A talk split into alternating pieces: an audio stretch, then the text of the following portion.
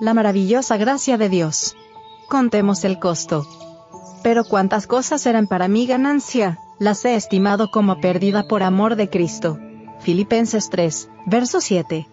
Moisés renunció a un reino en perspectiva, Pablo, a las ventajas proporcionadas por la riqueza y el honor entre su pueblo, a cambio de una vida llena de responsabilidades en el servicio de Dios.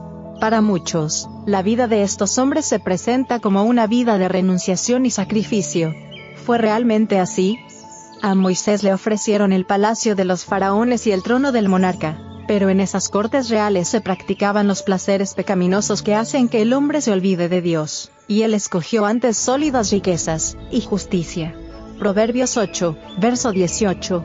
En vez de ligarse a la grandeza de Egipto, prefirió unir su vida al propósito de Dios. En vez de dictar leyes a Egipto, dictó leyes al mundo, bajo la dirección divina llegó a ser instrumento de Dios para dar a los hombres los principios que constituyen la salvaguardia, tanto del hogar, como de la sociedad, que son la piedra angular de la prosperidad de las naciones, principios reconocidos hoy día por los más grandes hombres del mundo como fundamento de todo lo mejor que existe en los gobiernos humanos. La grandeza de Egipto yace en el polvo, su poder y civilización han pasado, pero la obra de Moisés nunca podrá perecer. Los grandes principios de justicia para cuyo establecimiento él vivió, son eternos. Compañero de Cristo en la peregrinación por el desierto, compañero de Cristo en el monte de la transfiguración, compañero de Cristo en las cortes celestiales, Moisés llevó una vida que en la tierra bendecía a la par que recibía bendición, y que en el cielo fue honrada.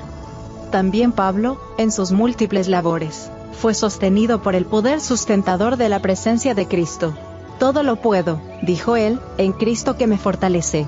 Filipenses 4, verso 13. ¿Quién puede calcular los resultados que tuvo para el mundo la obra de la vida de Pablo? La educación. Página 64 a la 66.